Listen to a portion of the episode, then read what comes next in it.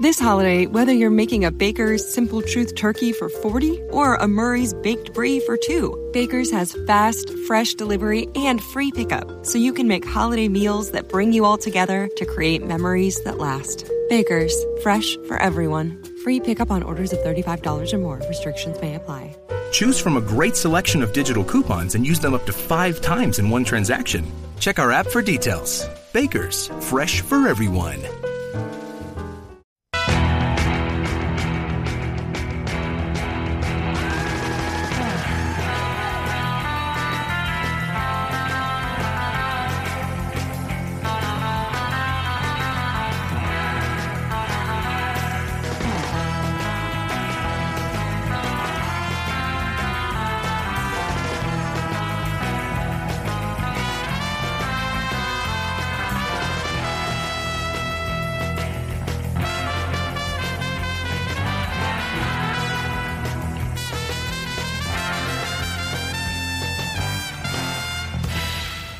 Iglesia dónde es? No iglesia, derecho fiesta. Ah. Pilar, come on, let's go to the party. Bienvenidos al espacio Fundación Telefónica. Bienvenidos a Fuera de Series Live. Con todos vosotros, Alberto Rey.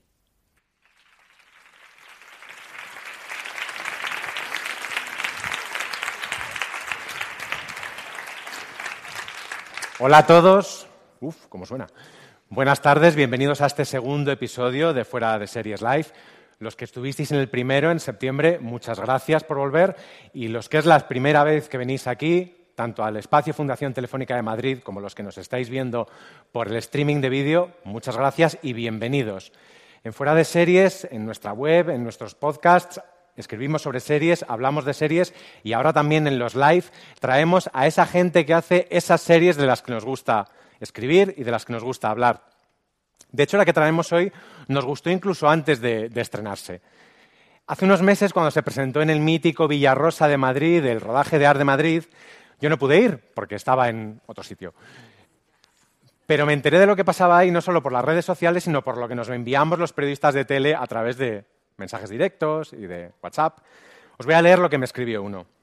La van a hacer en blanco y negro. ¿Se puede ser más pretencioso? Meses después las cosas cambiaron y empezaron, la serie estaba ya rodada y empezaron los pases de prensa, que son esas proyecciones donde vamos los periodistas a ver las series que todavía no se han estrenado para poder escribir sobre ellas sin pillarnos los dedos. Y ahí otra persona, de la que no voy a decir el nombre, pero creo que está aquí sentada, me escribió otro mensaje porque tampoco, tampoco pude ir a esos pases de prensa. Abrimos comillas. Es una de las personas que mejor escribe de España. ¿eh? Mi opinión más sesuda y técnica. Me meé del gusto en las bragas. Esta frase, que bien podría ser de la serie, sin embargo, es de una reputadísima periodista. Hoy hablaremos aquí con sus creadores, no solo de sus series, sino también de otra cosa que ocurre muy a menudo en televisión, las parejas creativas. Series creadas en pareja, series escritas a cuatro manos.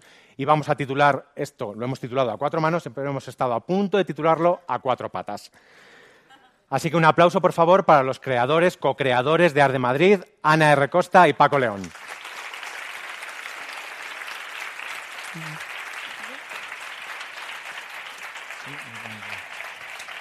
Buenas. Bienvenidos, Ana, Paco, un placer teneros Gracias. aquí. bueno, gracias. de se puede ser más pretencioso a me he meado en las bragas. ¿Qué os parece? Es que había un peligro. El- nosotros nos pensamos mucho lo del blanco y negro precisamente por eso, porque, eh, porque es muy pretencioso.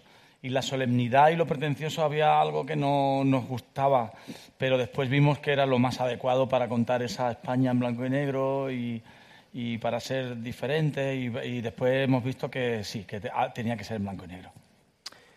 ¿Os ha sorprendido la acogida y sobre todo la rapidez? O sea, ha ardido, ha ardido. Sí, nos ha sorprendido mucho y nos sigue sorprendiendo porque no paran de llegar los mensajes, nos paran por la calle y hay un arco de edades sorprendente para, para el público. Y nos sorprende mucho que ese arco... ¿Hay niños? Bueno, niños, mm, no lo sé, pero gente desde adolescentes que la he visto con mi abuela que tiene 92 años y nos ha encantado a las dos. Ese tipo de cosas, pues sí, sí. Hablemos de, de- Las series tienen siempre un momento en el que son una idea loca, luego son una idea con sentido y luego son una realidad. Hablemos de estos, de estos tres pasos. ¿Cuál fue la idea loca? ¿Cuándo surgió? Yo la idea que- loca fue hacerlo juntos, ¿no? Yo creo. no, pero en serio, va. No, la idea, sí, eso de hacerlo juntos era, sí, era bastante loco. Pero yo creo que la idea era lo, lo mejor. Cuando tuvimos la idea nos Sí. parecía que era buenísima. Sí, y nos lo sigue pareciendo. La, eh, cuando encontramos ese, mm, esa anécdota, eh, que en el 61 coincidieran Ava Gardner con Perón, de vecinos, que se pelearan porque uno hacía fiestas, que, que, que Ava Gardner le dijera a Perón, Perón cabrón, Perón maricón, ¿sabes? Nos parecía, y que nadie, nadie, absolutamente nadie lo haya contado ni, ni de refilón, que, que esa mezcla de Lola Flores en Chicote con Samuel Bronston y Sofía Loren, que ese Madrid, esa Dolce Vita madrileña no se hubiera retratado de ninguna manera, nos parecía una buena idea No, para eh, contarlo. la verdad es que cuando, cuando nos enteramos de, de- de la idea y empezamos a, a volar para, para la serie, lo loco era que nos hubiese hecho antes, un poco, ¿no? Por decir, ¿cómo es que este material tan interesante que, que estaba aquí ah, no, no se haya hablado nunca, no se haya hecho nunca nada con este material? Eso sí que era un poco... Mm. ¿De verdad vamos a tener esta suerte? Por cierto, hay que decir que al final de este evento habrá preguntas del público, pero no la vais a hacer vosotras, vosotros directamente, sino que lo más práctico es que las enviéis a través de redes con un hashtag que tenemos, que es FC, FDS Live, fuera de series live. Y luego nuestro compañero Álvaro Nieva se encargará de filtrarlas, porque algunos seguramente pongáis barbaridades y os la hará él. ¿Cómo nos portamos, eh? Sí, no nos dan miedo. ¿eh? Bien, estábamos en la idea loca y luego pasamos a la idea con sentido, cuando de repente dices, esto tiene que ser una serie y tiene que ser así. Sí, tenía que ser una serie y tenía que ser así, pero teníamos claro que, que no queríamos ni que fuese un biopic de Ava Gardner, porque no, era, no teníamos interés en eso, ni que fuese una serie histórica para relatar unos hechos históricos, ¿no? sino que nosotros queríamos más bien ah, crear una ficción con unos personajes que de entrada no los tuvimos, y, pero lo que queríamos es que quedasen detrás, los históricos que quedasen detrás de los protagonistas que, que tenían que ser de ficción. Y entonces ahí, pues bueno, empezamos a rescatar material de, de otras cosas que, que teníamos. Yo había escrito una, una obra de teatro sobre la sección femenina que me parecía un material interesantísimo, que estaba, era muy de la época, ¿no? Era muy, y claro, en contraste con esa mujer americana que viene eh, sexualizada al máximo, que viene aquí a ser libre, en contraste con esa Ana Mari, que es todo lo contrario, nos parecía como, como un buen material de punto de partida para, para tirar y que, y que se cruzasen ellas dos, ¿no? Pero hay un momento en el que las cosas arrancan ya y dices, ay, que esto va en serio, que vamos, que vamos lanzados y hay como un vértigo, todos los creadores de series lo dicen, de, no, ya no quiero. ¿No os ocurrió? No, no. Yo creo, nosotros, lo ten- nosotros confiábamos mucho, llevábamos mucho tiempo, para mi gusto, demasiado tiempo queriendo contar esto. Eh, Vértigo tenían los, a las puertas que llamamos, a los, los productores que decían de repente, de, pero esto es muy caro para ser comedia. Y le explotaba la cabeza, ¿sabes? De, como una comedia, pero de época, pero sí, sí, es que queremos espacios naturales, todo de verdad. Pero, pero es una comedia, va demasiado caro, no sé. no- y nosotros queríamos hacerlo así, nosotros queríamos hacerlo de verdad, pues con, como se hace mm, con gente. Con gente sobre todo, sí, porque es que la, la verdad es más cara que la mentira. Y en televisión se puede hacer mentira perfectamente y, se pueden hacer decorados y se puede hacer que parezca y, y con tres figurantes tú te apañas y pasan tres veces. y, más o menos, pero nosotros queríamos pues todo, todo de verdad. Y de verdad es más caro, claro. Y, bueno, y eso, digo, el vértigo también estaba en los jefes en apostar por una idea así, por una comedia cara, por, por, por de repente tomar decisiones como en blanco y negro, que esto no fue fácil, de repente dijeron, madre mía, para unos que tenemos así comerciales y ahora se nos ponen... ahora se nos ponen intensos. Y no, no, pero de verdad que va a ser... Y esto la gente no va a verlo, la juventud no quiere ver cosas en blanco y negro. Digo, ya, pero lo vamos a hacer de tal manera que ya verás que sí, ¿sabes? De ese, el vértigo yo creo que era desde el otro sitio, porque nosotros teníamos la convicción de que Sí. esto molaba.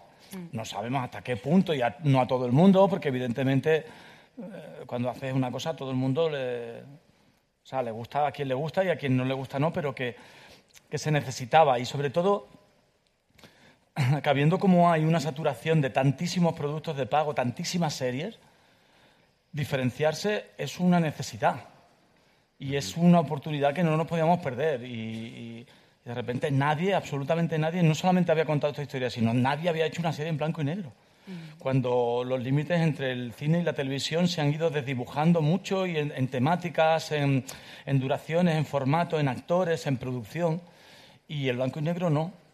Cuando yo creo que sigue siendo un, un- un lenguaje de una de cada diez o de cada cinco fotos de Instagram son en blanco y negro. Los anuncios de, los anuncios de Armani los hacen todavía en blanco y negro. No sé. Es- no es un lenguaje tan tan lejano de videoclips que se hacen en blanco y negro. A la hora de documentaros, ¿cómo ha sido? ¿Un proceso largo y gigante o, o partíais de un documento y tirabais ahí? No, no, largo y gigante. Ah, pues no sé, como tres años, porque ah, íbamos como inventando la historia, creando las tramas y, a, la, y a la par documentándonos de cada joyita que encontrábamos, ¿no? De, de, pues ah, algo de, de Perón que, que nos ayudaba, to- toda la corte de Perón, cómo llegó Perón a España, por dónde entró, entró por un viaje de Andalucía This holiday, whether you're making a Baker's Simple Truth turkey for 40 or a Murray's baked brie for 2, Baker's has fast, fresh delivery and free pickup, so you can make holiday meals that bring you all together to create memories that last. Baker's, fresh for everyone. Free pickup on orders of $35 or more. Restrictions may apply. Choose from a great selection of digital coupons and use them up to five times in one transaction. Check our app for details. Bakers, fresh for everyone. ¿No se merece tu familia lo mejor? Entonces, ¿por qué no los mejores huevos? Ahora, Egglands Best están disponibles en deliciosas opciones. Huevos clásicos, de gallina libre de jaula y orgánicos de Egglands, que ofrecen un sabor más delicioso y fresco de granja que le encantará a tu familia. En comparación con los huevos ordinarios, Egglands Best contiene la mejor nutrición como 6 veces más vitamina D, 10 veces más vitamina E y el doble de omega 3 y B12. Solo Egglands Best. Mejor sabor, mejor nutrición, mejores huevos. Visita egglandsbest.com para más información. Y traía un secretario, que ese secretario iba a ser una perlita que, que luego nos iba a dar para una situación en su casa con Rosario. Y entonces el proceso de documentación fue muy largo y fue durante todo el proceso de escritura. ¿Dónde encontrabais esas, esas perlas? ¿Te has ido a la hemeroteca de Lola? hemos ido a la hemeroteca de, de todo y hemos hablado con gente de la época, Lucía Bosé, Natalia Figueroa, la criada de Lola Flores, ah, una, la primera telefonista internacional que hubo en esta casa, que tenía 17 años y le cogía el teléfono a Ava Gardner cuando hablaba con Frank Sinatra, a la modista que le hacía las faldas a Ava Gardner y luego libros, películas y de todo. O sea que ha sido un proceso de documentación muy a fondo y muy interesante. ¿No habéis tenido un miedo que tienen mucho los guionistas de, de series de época, que es sobredocumentarte? Quererlo meter todo luego al final y al final parece que es como didáctico todo, que quieres explicar una época. Bueno, eh, eso, eh, eh, eso mm, yo soy muy rigurosa en eso. Bueno, los dos, pero quiero decir que era, era la parte del trabajo que hacía yo y soy muy rigurosa en que no se note, que no se note nada nunca. Ah, no me gusta que la información esté allí dada como, como primera línea de información, siempre tiene que estar detrás. En primera línea tiene que estar el personaje y lo que le pasa y detrás el relleno de, de- de lo histórico o, de- o del contexto histórico. Porque tú has dicho que antes, o sea, yo ya sabía que tú habías hecho funciones de teatro Sí. basadas en este, en este contexto histórico, en el papel que tenía la mujer en aquel, en aquel momento. ¿De eso lo has recuperado, Parar de Madrid o, Sí, sí, sí. o has vuelto a La- empezar? toda la historia de Pilar, la de la piedra, la de su primer polvo con, con ese chico que ella ¿La prácticamente... piedra no está se- documentada? La piedra es la misma que teníamos en la función de teatro. O sea, que la piedra viene ya con pedigrí de... es actriz. está La piedra es una actriz. y en Instagram el otro día puse la broma de que cuando lleguemos a dos millones de visualizaciones la sortearemos y no veas. o sea, gente que dice, voy a hacer ahora mismo 800.000. Es que parece que funciona fenomenal, ¿no? La La piedra. piedra. Bueno, O sea, la coste- piedra tiene una forma Coste-utilidad está muy bien. favorable, digamos. Eso me, me interesa mucho de, de Arde, esa parte de la sexualidad femenina, porque no es la parte central de la serie y sin embargo sí lo es. O sea, es, es lo que mueve a, una, a un personaje, a Ava, la, la mueve la libertad y a otra la mueve la, re- la represión o luchar contra esa represión. Sí, es, Es casi es el verdadero sexual, tema, ¿eh? sí. Sí, sí, es, es, es el, el recorrido un poco, de, de- pero desde lo íntimo siempre, no, no, desde, no desde lo informativo, sino de cada mujer en qué estado está de su momento, pues una está descubriendo la sexualidad, la otra está convencida de que ya va a morir virgen y Ava está pues en plenitud sexual, ¿no? Y entonces ah, siempre mm, un interés de tratarlo desde lo íntimo porque también me parece que es nuevo, ¿no? Que yo por lo menos en, en ficción no lo había visto eso nunca, de que la sexualidad se trate desde la casa, desde me ha venido la regla, desde desde ahora qué hago con esta calentura y cómo me apaño, porque ahora estoy con, con la cosa, ¿no? Y siempre estaba tratado muy desde dentro porque me ¿Qué es la parece que es el la cosa es, eh, me, me viene el calentón y ¿qué hago? Pues Pilar, los que habéis visto la serie ya, ya sabéis lo que hace, ¿no? Cuando le viene el calentón.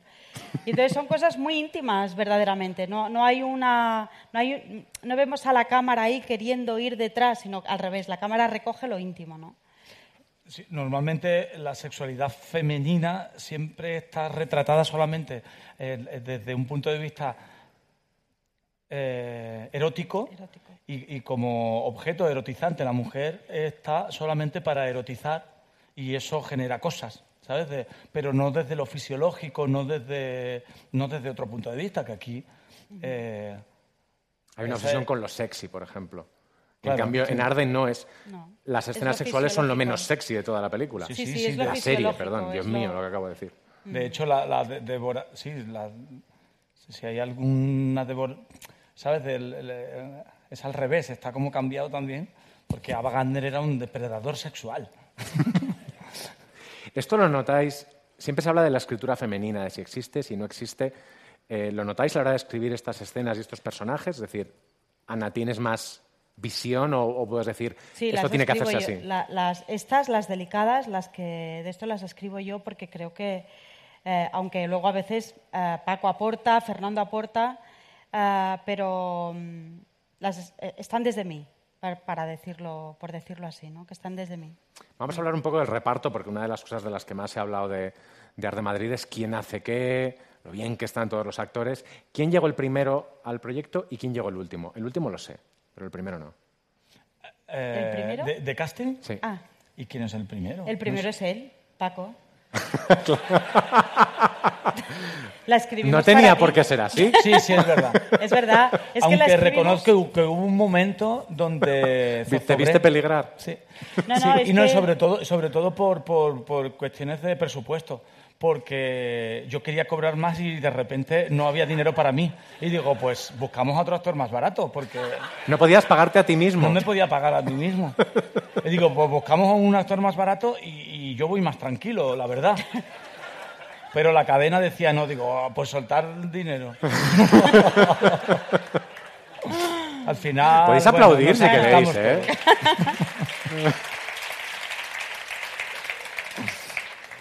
Yo tengo Pero- entendido que uno de los últimos fue, fue Moreno, Moreno Borja, que interpreta a Vargas. Sí, bueno, del- De los de, de principales los principales que sí. sí. que fue el último, Moreno. Eh, sí, y además fue una sorpresa muy grande porque él no era ni actor, era segurata del Lidl. Y, sí, sí, trabajaba de guardia de seguridad del Lidl. Y Sí, había hecho, y sigue, sigue, sigue siéndolo. Tiene una empresa de seguridad, sí. Y entonces eh, había hecho una película también por, por probar y... Carmen y Lola. Carmen y Lola Ah, sí. y hizo un casting maravilloso y cuando lo vimos dijimos, pero ¿quién es y dónde estaba? ¿no? Y nos dijeron, en el líder.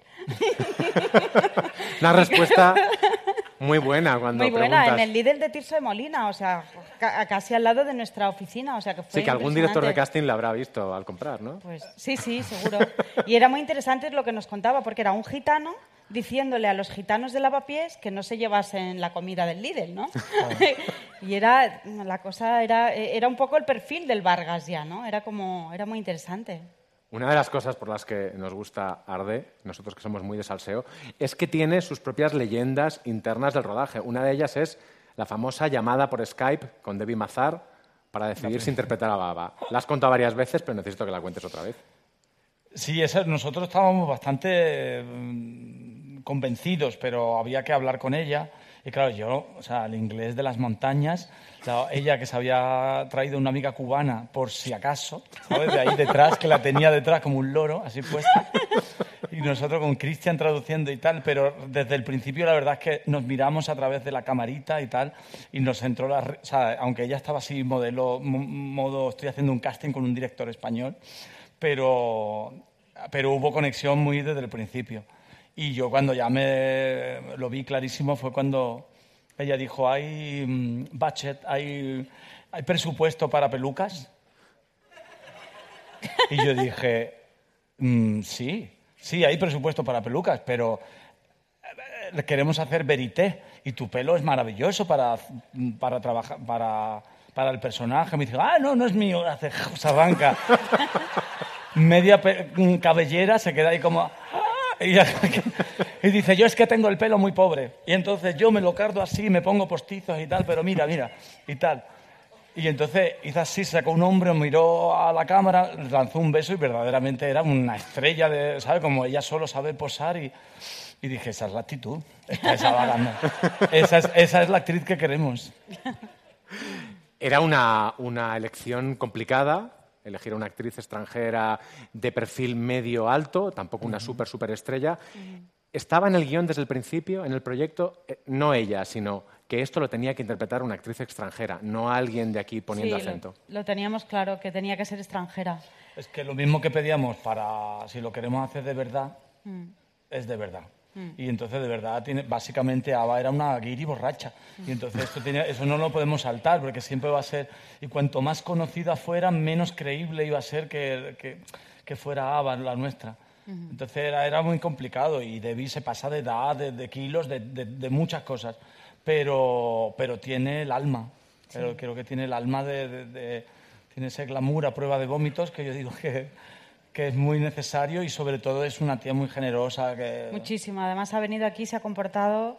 O sea, yo creo que ha sentido un poco lo que le pasó a Wagner, ¿no? Se ha enamorado de la ciudad, se ha enamorado de la gente, tenía necesidad de vivirlo todo y nosotros, Debbie, no puedes comer cocido cada día. Sí, esto te iba a preguntar ahora. Que me han dicho que en el departamento de vestuario había que Claro, es las que cosas. eh, y decía, oh my God, mañana ya no, no, ma- mañana ya a dieta total. Y entraba a las 7 de la mañana en su camerino y la veía con, con una tortilla de patatas. Le decía, Debbie, no cocido, no tortilla de patatas, no rabo de toro, no. Pero ella necesitaba probarlo todo y ah, se nos caía la baba porque ahora sí, mm, la ropa fue complicado. Porque cada vez le iba más pequeña. Además, me acuerdo que, no sé si en, en una visita al rodaje, Ana Castillo decía, si viene cada vez más gorda. Seguro, sí, se- seguro porque ella no se calla nada. Eh, vamos a volver al blanco y negro, porque el blanco y negro en la serie hace que, que Debbie y Ava, sin parecerse absolutamente nada, hay a veces que sean idénticas, un poco lo que le pasaba a Helen Mirren en The Queen. No se parecen y sin embargo son. Esa, This holiday, whether you're making a Baker's Simple Truth turkey for 40 or a Murray's baked brie for 2, Baker's has fast, fresh delivery and free pickup, so you can make holiday meals that bring you all together to create memories that last. Baker's, fresh for everyone. Free pickup on orders of $35 or more. Restrictions may apply. Choose from a great selection of digital coupons and use them up to five times in one transaction. Check our app for details. Bakers, fresh for everyone. Si estás buscando un buen podcast de análisis y debate en tu idioma, te invito a que escuches Pulso y Péndulo. Yo soy Carlos Curbelo. Y yo soy Fabiola Galindo. Todos los jueves analizamos temas de actualidad en Estados Unidos y Latinoamérica. Fabi y yo no siempre estamos de acuerdo, pero sí tenemos un objetivo común. Queremos servir como antídoto contra las noticias falsas y la polarización. Pulso y Péndulo. Busca nuestros episodios en Apple Podcast, Spotify o en tu aplicación favorita. Eso cuando lo visteis por primera vez, porque eso hay que verlo en la, en la fotografía, dijisteis. Sí, hombre, el- el- ¿no? Sí, teníamos que pasar un poco de, de- de- de, del parecido físico, ya te digo. También Ava es una morenaza. ¿Sabes? La imagen que nosotros, que la gente que pueda tener de Ava Gardner, y hay fotos que cambiaban mucho. Tú ves a, a Ava Gardner en La Noche de la Iguana o en, o en- o en una foto de pin-up, y entonces muy, muy diferente, es una morenaza. Y- Y, ya a partir de ahí. Y Debbie tiene algo que sin, ser, sin parecerse a Ava, tiene unos rasgos de Hollywood antiguos, pero parece una mujer antigua. Sí, sí. Ella ya viste como una mujer un antigua, tiene un look, ¿sabes? De, eh, como sofisticado, ¿sabes? De, de- de- ¿Una estrella? de- Una de estrella, una diva sí. de Hollywood, sí, Debbie sí. entra en cual- Claro, para mí la prueba era esa. Mm. Que entre, una, una actriz que entre en un restaurante que todo el mundo, ¿quién es? ¿Quién es? ¿Quién es? Hmm. Esto Debbie pasa, Sí. porque lo he visto. Debbie entra en un- aquí en Madrid, entra en un sitio y todo el mundo, ¿quién es? ¿Quién es? Porque es alguien, se ve que es alguien. Al- alguien es. y entonces, y, y ese glamour no lo tienen ni las estrellas de verdad, ¿sabes? De- y de repente hay actrices que, que a Inma Cuesta, sin ir más lejos, una vez que salía de una actuación que le habían regalado un ramo de flores, la echó el camarero y dice, aquí no se vende, aquí no se vende. Imaginaros. Fuera, aquí no se venden flores. Digo, no, no, no, que son mías. o sea, Que soy la prota de ahí. ¿Sabes? Era cuando hacía Hoy no me puede levantar. Pobrecita, porque has contado esto, Paco. Porque es fuerte. Porque es tomaron- maravilloso y es, y es muy arde también. Os Sí, quería sí, sí, preguntar es por, verdad. por- Claro, pues eso. Por esa actriz, por Inma y por ese personaje que son un auténtico, un auténtico hallazgo porque además tiene que brillar al lado de una persona que brilla muchísimo. ¿Cómo fue la prueba, la prueba Inma? Inma. Ah, Inma. Ah, ah, bueno, no le hicimos prueba. ¿Prueba de casting, dices? No, no, no, No, le no. hicimos prueba. No nos gusta La... Es verdad, las pruebas son un mal No, rollo. no, hemos hecho muy pocas pruebas solamente para encontrar el gitano que no. Pero le habéis hecho quitarse la peluca por Skype. Bueno, eso era un- sí. Bueno, mandó una prueba, ¿eh? Debbie. Hostia, la tienes que contar. Terrible. terrible. O sea, creo que es la peor prueba que he visto en mi vida. Y aún así dijimos, hostia, Sí, es, es- horrible, la vamos a coger. Lo hace fatal, sí, lo hace la fatal. queremos. Y, sí, sí, la queremos porque mira cómo se ríe y mira cómo... Pero qué mal lo hace, hostia. Y fue como No, un momento ahí como, ¡uh! ¿no? Como, como, ¿dónde nos estamos metiendo, no? Sí, aparte tuvimos la misma de, de estábamos, nos pusimos muy, muy nerviosos y decía, "Ay, Dios mío, qué mal lo hace. Pero, pero ese ya, ese ya da igual, da igual. No, Da igual, ya lo tiene una bien. explicación, no es que lo hiciera tan mal, pero es que se había preparado la prueba con la amiga cubana que puso en el otro y con sus amigos puertorriqueños. Entonces tenía muchísimo acento puertorriqueño, haciendo, hablando, y entonces era, hacía como unas curvas muy extrañas y era como de, ay, no, no, no, no, no, eso no puede ser. Pobre, es que no sabía lo que decía, no sabía lo que... Entonces, cuando hablas en un idioma y de repente te la, te, te- te- ¿sabes? el coche es eh, de- con otro acento, pues eh, de repente eso no, no sonaba bien, no sonaba bien. Porque lo que había que evitar a toda costa es el chanantismo, es decir, que pareciera una imitación o una, o una humorista. No, claro. Sí, no, bueno, no sé, No, nos parec- no nos pareció nunca eso peligroso, la verdad. Pero que fuese una humorista... Una, eh, Alguien imitando a alguien. Ay, ay, ay, ay, una... Sí, no, no, bueno. una- como una parodia. No, Tampoco es estaba sin el guion, ¿sabes? No, eso no lo hemos tenido nunca en la cabeza. Lo... Eh, hemos decidido entre todos en este país que no se va a hablar más de Rosalía. Eh, hablemos un poco de, Rosalía. Lo habéis pillado a punto a Rosalía.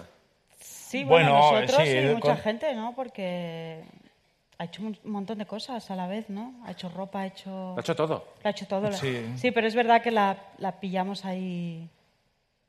Es que Rosalía, bueno, la conocemos, nos, eh, la, la admiramos muchísimo, nos, nos queremos incluso. La queremos mucho. y, y de repente le pedimos que queríamos hacer algo juntos la serie y tal. Y a- cuando lo encontramos, que de repente decías, ya tengo el tema, hacer un, la una versión de la zambra de Manolo Caracol, que queremos para un tema, para un momento que después fue muy fuerte, porque ella Muy la grabó, sí. la tenía clarísimo cómo la quería hacer con, con Joselito Lacedo y tenía muy claro que la, cómo la quería producir y tal. Y, y cuando lo probamos, no funcionaba. Cuando nos llegó el tema dijimos, ostras, No, la, la probamos sobre el final del capítulo que estaba pensada, donde siempre habíamos tenido do- la de Manolo Caracol y fue un bajón impresionante, porque la de Manolo Caracol eh, está orquestada. Era para en- el final del 7. Sí, y entonces nos llega esa pieza tan minimalista de Rosalía, tan preciosa, pero que de repente parecía que no llenaba lo que tenía que llenar, ¿no? No, no funcionaba porque funcionaba. necesitábamos algo más magnificente y algo Sí. que, que- que- que tuviera algo como de litúrgico y algo que es cuando... ¿La habéis visto la serie? ¿Habéis no? visto la serie, no? Pues el final del 7, Cuando ella ¿recordáis lleva, cuando- cuando lleva, cuando en el hotel intercontinental después de la firma lleva a, a- a a Pilar, Pilar a a abortar. abortar. Y entonces Claro. todo eso tenía que tener una importancia que decían, ¿y por qué le están dando tanto rimbom, ¿sabes? De, a esta cosa con la escalera de caracol y tal, y es como el final, donde de repente el médico se cierra, que por lo visto es una, que, que por cierto es una, eh, es, es algo documentado también en, el- en esa época, en el, el médico del Hotel Palace o de- uno de los del Ritz. Ritz practicaba abortos Practica a, a- las chicas bien de Madrid. A familias pudientes. Y entonces lo probamos y no funcionaba nada. Y él decía, ¿cómo le decimos a Rosalía que no vale? Pero de repente nos iluminamos eh, diciendo de, y sí, de repente vamos a probarlo y tal, en el final del 5, que es cuando se juntan. La primera vez que después Sí, de la muerte de Hemingway. Hemingway y tal, le, le pide eh, Ana María a Manolo, vamos a hacerlo, y tienen ese primer intento donde ella se entrega a Manolo. Cuando ella le dice, ¿pero cómo se hace? ¿Pero cómo se hace? Exactamente. Y ahí en ese momento nos pareció que quedaba, que daba mucha que daba mucha pena y que daba mucha emoción y que era un sentimiento. el 5 es un capítulo muy oscuro, muy, muy y que pega también, Mm. porque es, la- el- Es el capítulo dramático. de- es así como el más bajón, es de bajón. Pero claro, por eso está repetido el tema dos veces, dos versiones. Pero del no se nota, parecen dos temas diferentes. Vamos, Sí. yo sé que o sea, es el mismo tema cantado por Manolo Caracol en el 50 y pico y por Rosalía ahora en el 2018. Vosotros habéis enviado a Ana María a espiar a casa de, de Ava Gardner. Nosotros hemos enviado a nuestra redactora jefe, Marina Such, a Hollywood, pero ha preferido quedarse en casa con las persianas bajadas, como los Perón. y nos va a traer nuestro tema de este Fuera de Series Live 2, que son las parejas creativas. Un fuerte aplauso para Marina Such.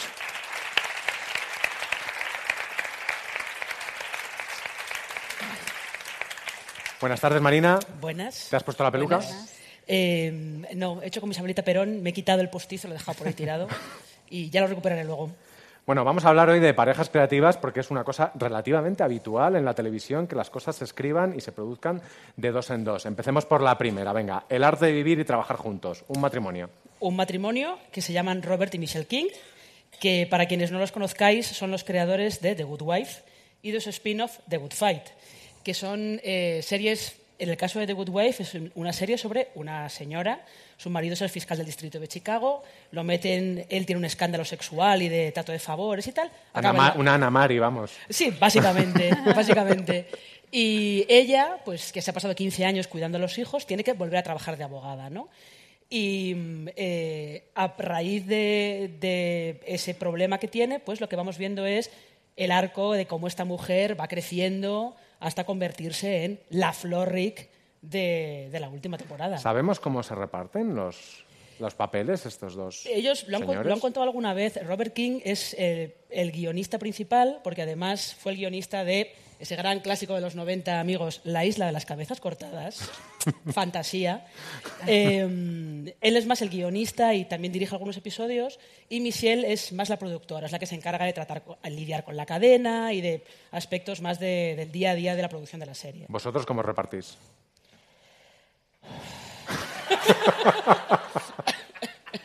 Lo intentáis, con mucho cuidado. Detecto polémica aquí. Detecto polémica. Bueno, pues. Me va a dar hasta risa. Pasemos al siguiente matrimonio. No, no, no, podemos contestar, ¿eh? Yo me, yo me encargo más de la documentación, de hacer unas primeras líneas de tramas así horizontales, eh, comentándolo siempre todo, porque, uff. Y luego ya empezamos con el proceso de escritura. ¿Qué pasa? ¿Ya he empezado mal? Si no he terminado ni la frase. No, no, no, la gente que nota matices.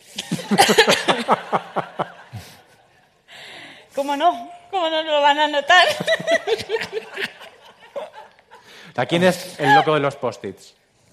No, eso, eso todos. Eso ahí tenemos una pizarra negra llena de colores, de tramas y de todo, y se caen, y esta se cayó, y no, y la quitaste tú, y... pero aquí había una, y ahí, mm, somos fuertes con, con los post-its. O sea, no es, no es tan idílico.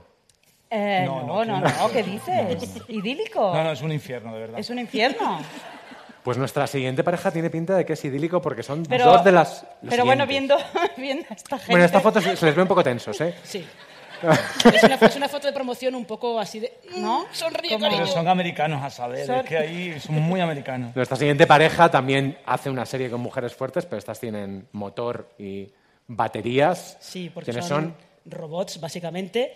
Eh, son Jonathan Nolan y Lisa Joy, que además creo que debe ser la pareja más guapa que he visto yo en mucho tiempo. Es verdad. Eh, son los dos creadores de Westworld, que es esta serie de HBO sobre un parque temático de robots en el oeste que eh, pues se rebelan contra los humanos. ¿no? Y esto es curioso, a Jonathan Nolan seguro que lo conocéis porque es el co-guionista de las películas de su hermano Christopher. Y mm, Lisa Joy era guionista de series de televisión. Y él, de verla trabajar a ella en televisión, pues le picó el gusanillo, creó Person of Interest y a partir de ahí le propusieron a él, la productora de JJ Abrams, le propuso a él hacer el remake de Westworld, que es una película de Michael Crichton. Pero fue Lisa Joy la que tuvo la idea de ¿y por qué no la contamos desde el punto de vista de los robots? Y, ala, serie en HBO. ¿Os atreveríais con una superproducción? No, Sí. No lo hemos pensado, pero Hombre, sí, sí, si hicimos sí, la serie, quiero decir que, ¿no? Sí. Así te, pod- así te podrías pagar. Claro. Sí. Al final no. Y a mí me podrían pagar mejor también. También. Bueno, como todos sabéis, Paco es uno de los reyes de Twitter, incluso vestido a veces. Lo que quizá no sepáis, o ellos, es que a la siguiente pareja de la que vamos a hablar los casó Twitter. Los Cuéntanos casó- el caso. Los casó Twitter, pero ellos no están casados entre sí. Están casados cada uno con sus parejas. Eh, ellos son Sharon Horgan y Rob Delaney. Son los creadores de Catastrophe, que es una comedia que puede- se puede ver, se ha emitido en Movistar Plus, eh, sobre una pareja. Él es un chico americano que se va de trabajo, tiene un viaje de trabajo a Londres, tiene un rollo de una noche con una chica inglesa y ella se queda embarazada. Y entonces él decide irse a Inglaterra, se casa con ella para criar a los hijos.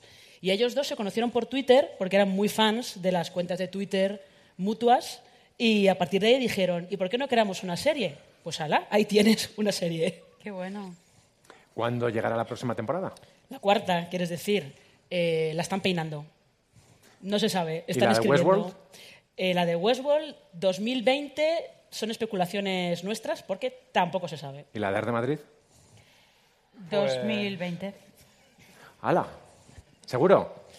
Eh, sí, ¿no? Sí, Sí, sí, 2020, 2020. Sí, bueno, sí. igual tenéis esta seguridad porque solo tenéis una serie en común. Nuestra siguiente pareja de creadores, ¿cuántas tiene? Yo he perdido la cuenta. Seis como mínimo. En emisión tienen seis como mínimo. Y luego que hayan creado los dos juntos, ¿cuántas pueden tener? ¿Diez? Por ahí. Una cosa así. Wow. Es una cosa muy loca. Eh, son Ryan Murphy y Brad Falchuk. Pareja profesional, no pareja personal tampoco. Ryan Murphy está casado felizmente con un señor con el que tiene sus hijos. Brad Falchuk está casado con Gwyneth Paltrow. Me encanta, está casado un señor, felizmente, o sea, das más datos. Sí, más que está casado con Gwyneth Paltrow. Él está recién casado con Gwyneth Paltrow. Lo que pasa ahí ya nos lo desconocemos. Lo desconocemos. Eh, y ellos Eh, dos... eh, el buen horro es el de... Brad Fa- sí, va- a ver, es lógico que sea casado con Gwyneth Paltrow, te quiero decir. Sí, claro, no, O sea, todo tiene su lógica. Y ellos dos, la primera serie que crearon juntos fue Nip Tuck, si yo no recuerdo mal. Y a partir de ahí ya crearon Glee, American Horror Story, American Crime Story, Feud, Pose. Tienen dos series para, bueno, dos series para Netflix. Ryan Murphy firmó este año un acuerdo multimillonario de 300 millones de dólares para crear series y películas para Netflix Con eso y para pelucas, ¿eh? eh, Tienen, para muchas tienen presupuesto. pelucas. Las de Feud, todas las pelucas de Feud. Y de momento tienen dos series en producción para Netflix, una que se llama Ratchet, que es una precuela de Alguien voló sobre el nido del cuco, centrado en la enfermera Ratchet, claro, con Sarah Paulson de protagonista, quién si no.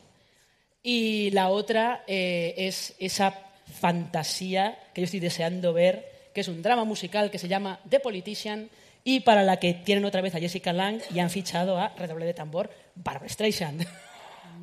Directamente. Qué bueno. ¿La habrán hecho casting por Skype? Pues si, si lo han hecho, yo quiero verlo. Quiero que lo suban a YouTube ya. ¿Cuáles son las características de las series de, de Murphy y Falchuk? Aparte de que nunca son cutres, todas sus No, series no, tienen no. una factura perfecta. Y además, eh, lo que se dice es que Ryan Murphy, si algún guionista le dice, igual necesito cerrar este, este- esta tienda para poder ver vestuario y tal, no pasa nada. Llama, que te la cierren y os vais los 10 a esa tienda a mirar el vestuario. Y sobre todo, lo que tienen en común, y esto conecta un poco con Art de Madrid, es que para ellos eh, el sexo es muy importante para el desarrollo de los personajes y para la evolución de los personajes. Nunca es gratuito, a veces lo parece, pero no lo es, es mentira. Ellos hicieron además Feud, esta serie sobre eh, Betty Davis y Joan Crawford, en la que hacen algo muy parecido a lo que hacéis vosotros en Arde con Ava. Coges la realidad, sabemos lo que pasó, pero no sabemos cómo pasó. ¿Así es como habéis escrito vosotros a Ava Gardner? Mm, bueno, nosotros como, como eh, hechos históricos hay muy poquitos. O sea, lo Bueno, tú me dijiste que hay dos hechos históricos, los pusiste al mismo nivel. Uno era la muerte de Hemingway y el otro... el bautizo de Anthony Flores. Sí, sí. Ah, y entonces eh, ahí, ahí sí, sí, eso sale, surge, pero lo que, de lo que hablamos es de, de su vida cotidiana, ¿no? Entonces, eh, un Sí, poco pero, sin o esa línea. Sí, por ejemplo, esa enemistad de, de- de Perón y Ava, nosotros nos inventamos. Que Sí. de repente los dos eran amantes de los, de los, De los perritos, perritos. tenían caniches, Mm. eh, ambos, entonces nos inventamos. Sí, eso por las fotos, siempre los veíamos. A Ava paseando por Doctor Arce con su perrito y Perón también con los perritos. Incluso el reportaje fotográfico que, que reproducimos en la serie también lo, lo sacamos de unas fotografías de un periódico argentino que vino a hacerles un reportaje. O sea que esas pildoritas de, de, de históricos sí que están, pero de lo que es de lo que va la cosa es de lo doméstico. ¿no? ¿Dónde es donde creéis que habéis ido más lejos en inventarte a Ava Gardner? Me hablo de ella porque al ser el personaje real, los demás te los puedes inventar del todo. Pero, Ah, o a Perón. Hay poco Ah, inventado, Hay creo. poco inventado, pero sí que había una intención muy mm, en mayúsculas de no de que no que se nos quedase en el tópico. Eso sí. Y, y también otra de que de, de que como fuese no hacer el, el estereotipo de la puta borracha, ¿no? Eso hubiese sido una catástrofe. Y entonces había una voluntad mucho de, de comprenderla, de explicarla y de y de mm, sí, ¿no? Sí, sí, pero digo, antes del estereotipo de la puta borracha está el estereotipo de la diva de Hollywood ya. Ya, ya. O sea, que claro. porque mucha gente ni siquiera conoce la otra. ¿Sabes? Que eran como capas de cebolla que yo creo que en cada capítulo Sí. era intentar, ¿sabes? De repente, pues una tía. No, encima es. eh, no sé, con, con, con muchas capas, ¿no? Porque lo que queda claro, por ejemplo, desde el principio es que es lista. Sí, que es lista. Que es sí, muy sí, lista. Es muy lista, sí. sí. Eso, eso también lo, lo- lo- insistía mucho en sus biografías, lo inteligente que era Ava, lo cultivada que era, porque cuando se la llevaron de Carolina del Sur, ella no tenía estudios, era una pobre chica que había estudiado un secretariado. Y, pero ella siempre intentó rodearse de gente muy culta, porque ella tenía un espíritu de cultivarse muchísimo, ¿no? de, de- de leer mucho, de no ser una cateta, de, que eso también lo hemos reproducido en la serie con Pilar, Con cuando Pilar. le regala el libro. Claro, porque un poco- Pilar no es, no es tonta, simplemente es burra y es, es joven. anal- sí, es casi analfabeta Pilar. Claro, es como- Es que es que la pobre es una realidad de la época, ¿no? Era pocas mujeres en ese momento. No es habitual, por ejemplo, ver ese semianalfabetismo de esa época. Estoy pensando en otras series que no, que no, voy, a, no voy a nombrar. ¿Creíais que era necesario para contar esa España hablar de Sí, los iletrados? sí, sí, por, por supuesto, vamos. Claro, es sí, que, ah, bueno, no, no me da vergüenza decirlo, de, de hecho lo digo siempre, todo el tema de las criadas viene porque mis tías fueron criadas aquí en Madrid y, y- y hay mu- muchísima parte de la documentación que es directa. Y, y- Que venían a servir, que se decía. Se que a venían Madrid a servir. A servir, venían a Madrid a servir. Y todo esto de lo que pasa dentro de la casa, que no saben los señores que hacen las criadas, que es todo lo que le pasa a Manolo, a Ana María, a Floren, están todos ahí dentro y Ava no se entera de nada. Y lo que le pasa a la señora, que por narices los criados se tienen que enterar y callar, ¿no? Son cómplices. Y me he perdido. Analfabetismo. Que si te- analfabetismo, tenías sí. algún tipo de... No, claro, que me parece un reflejo del momento muy eh, importante, que es que había un sector de la población que eran analfabetos, que firmaban con el dedo, que apenas sabían escribir, que hacían esas caligrafías que tardaban. La primera firma que hace Ana Mari de- en el contrato, que es decir, nosotros no, de repente, pa- parar el tiempo dramático, pero Para. decía, decidimos que no, que es que era importante. Era importante Ah, enseñar nah. eso, ¿no? Ujú.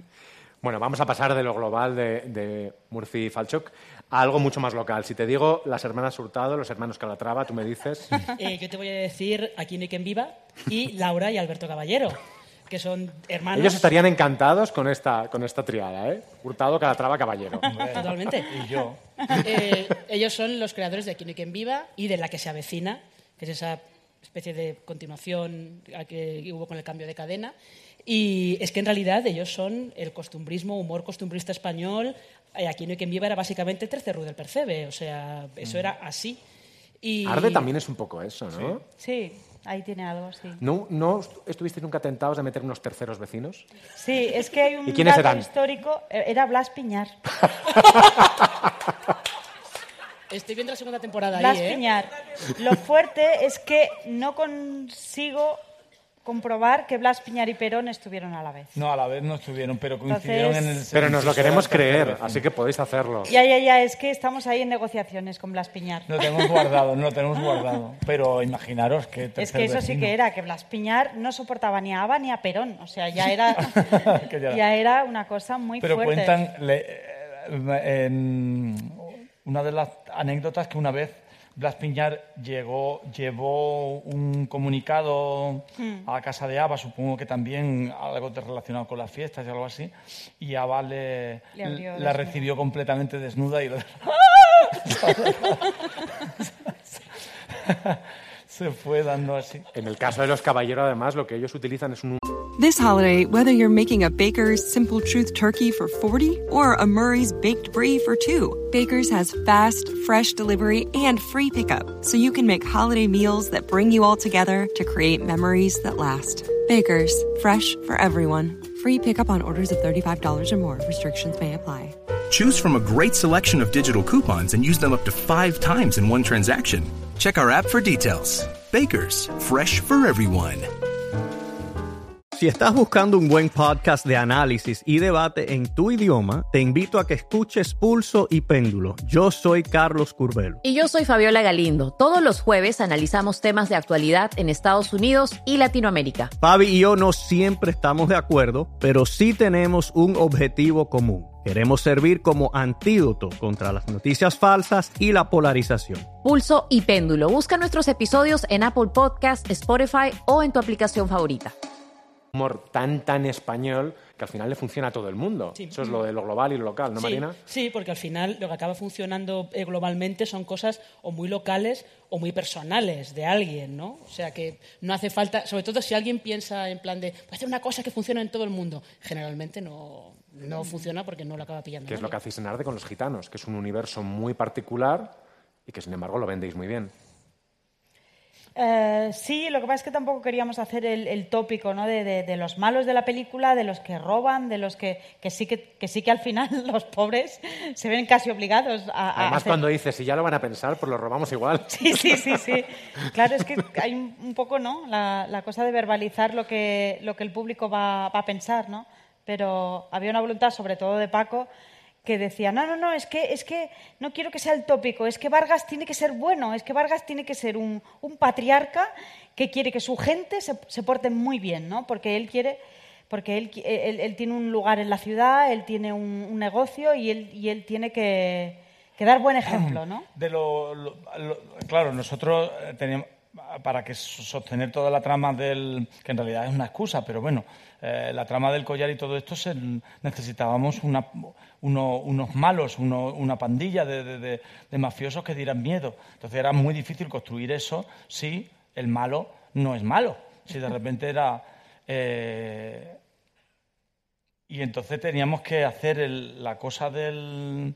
O sea, inventamos el, el papel de Vargas, que con la lucha mm, gitana de la, la- la, mm, persecución de... Cuando habla de Carlos, Tercero. de Carlos III y cuando empieza eh, a, a- a explicar que tener mucha conciencia que también le pasa a Moreno Borja, porque también es un, es un gitano que está luchando contra los prejuicios de los, de los gitanos y defendiendo del, del- Coño, tiene una empresa de seguridad del líder, con eso te lo digo todo.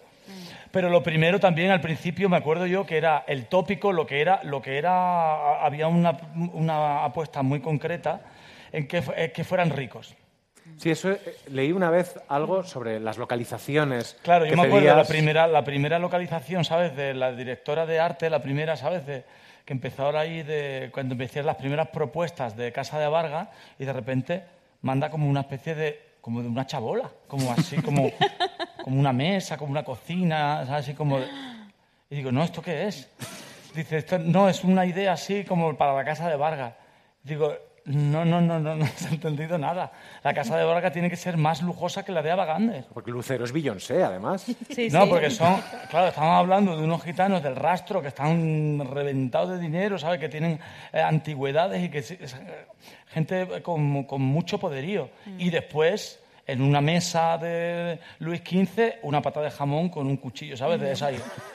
Porque después son, son la- las maneras son las maneras, pero, pero la casa tiene que ser así. La casa, Sí. Fuimos a "Ah, una, cuando estábamos haciendo localizaciones para buscar la casa de Vargas, fuimos a una casa muy extraña, que era un piso gigante de Madrid, precioso, con unos muebles, con un anticuario, pero luego en el salón tenían como unos montones así de latas de mejillones. y, y la chica de arte y la chica de arte decía, ay, claro es esto, ¿no? Lo que es, lo que estamos intentando hacer, un lujo muy grande con cosas tan absurdas como latas de mejillones, ¿no?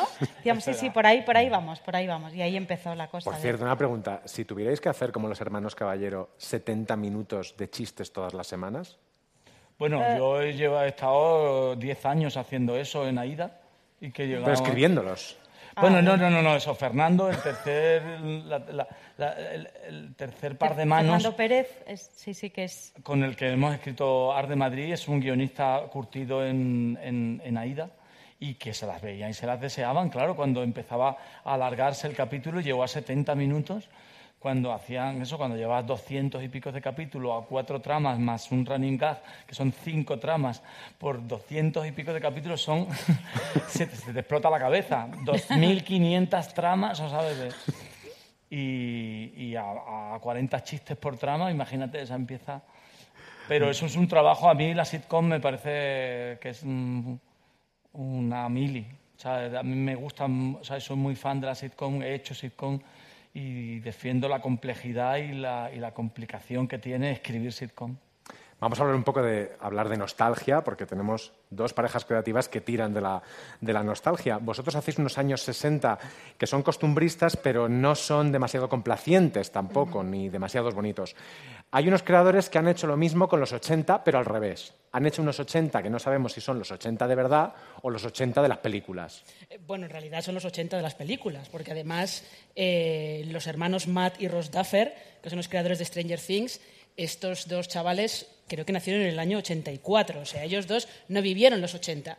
La imagen que tienen de los 80 es la de las películas, las de John Carpenter, Steven Spielberg, los Goonies, y eso es lo que ellos trasladan a, Stranger Things, que es esta serie de unos chavales que viven en Indiana a principios de los 80 y uno de ellos desaparece porque se lo lleva un monstruo que, viene desde el mundo del revés, si lo abduce, se lo lleva, se lo lleva por ahí y ahí tienes sus... Además es que tienen eh, planos que están copiados directamente de Poltergeist, de La Cosa, de, de los Goonies, pero robados así tal cual. Vosotros sí que habéis hecho, no esos robos, pero sí ciertos homenajes a cierto tipo de cine, La tía Tula. El extraño viaje.